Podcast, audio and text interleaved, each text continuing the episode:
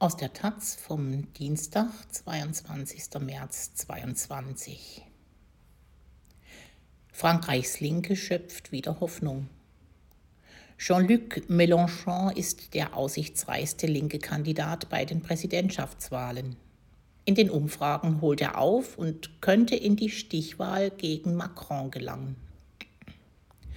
Aus Paris Rudolf Ballmer. Mehrere Zehntausend Menschen, laut den Organisatoren sogar mehr als 100.000, haben am Sonntag dem Aufruf des linken Präsidentschaftskandidaten Jean-Luc Mélenchon Folge geleistet und an einem Marsch für die Sechste Republik teilgenommen. Sie forderten lautstark einen Bruch mit dem heutigen politischen System General de Gaulles Fünfter Republik. Auf der kurzen Strecke zwischen der Pariser Bastille und der Place de la République flatterten die unzähligen Trikoloren der Marschierenden im Wind.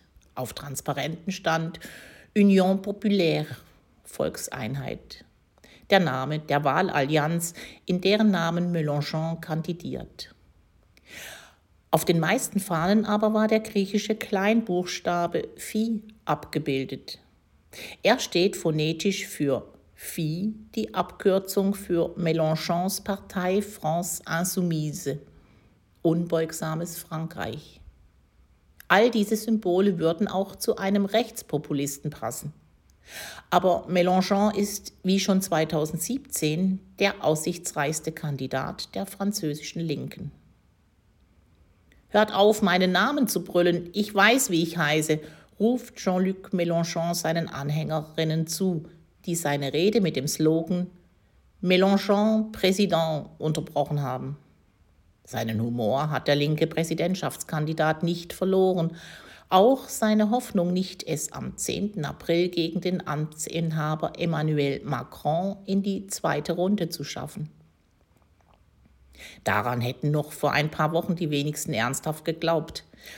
In den letzten zwei Wochen aber hat der Kandidat, den die Umfragen zu Beginn der Wahlkampagne mit weniger als 10 Prozent der Stimmen auf dem fünften oder sechsten Platz sahen, plötzlich Auftrieb bekommen.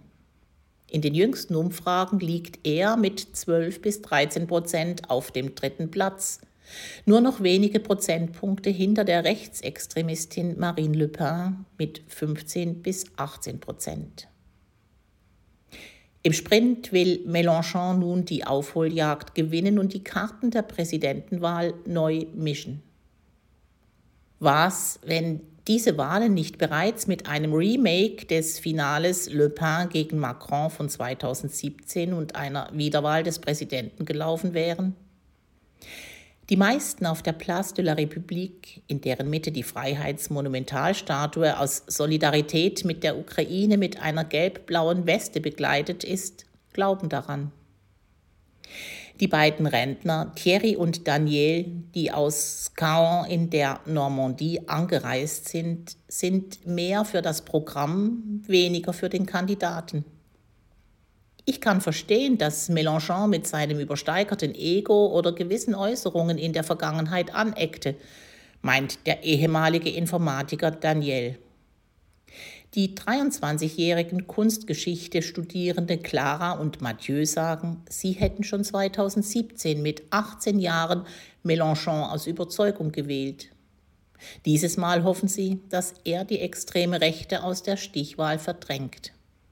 Es ist eine historische Chance, erklärt Clara.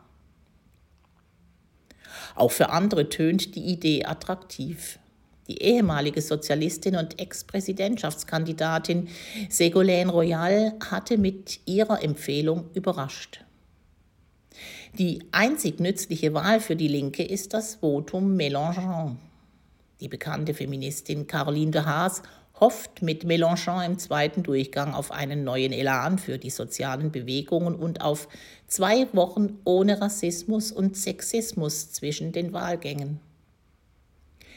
So ist Mélenchon, der schon zum dritten Mal antritt, plötzlich zum Hoffnungsträger einer gespaltenen Linken geworden, die sich schon halbwegs damit abgefunden hatte, dass es wieder zu einer Stichwahl zwischen Macron und Le Pen kommen würde.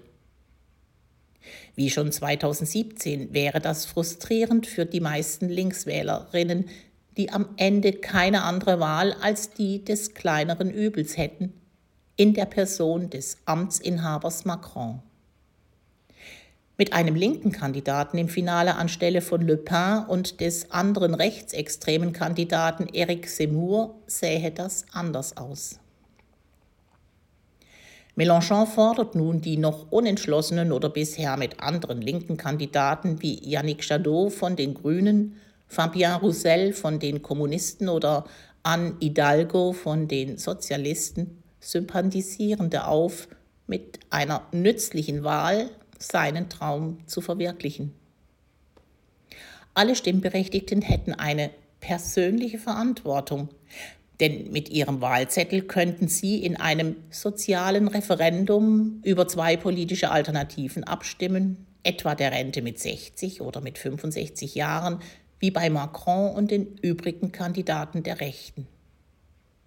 Mélenchon verspricht eine Erhöhung der Mindestrenten, einen monatlichen Mindestlohn von 1800 Euro, gedeckelte Preise für Grundnahrungsmittel und Benzin sowie kostenlose öffentliche Verkehrsmittel, solange die Treibstoffkrise anhält. Und während Präsident Macron gerade neue Reaktoren bestellt, fordert Mélenchon einen Ausstieg aus der Atomkraft. Einen Schritt in diese Richtung hat er am Sonntag mit der erfolgreichen Mobilisierung getan. Er selbst versichert mit seiner bebenden Rednerstimme eines Volkstribuns, eine andere Stichwahl ist möglich und auch eine andere Welt ist möglich.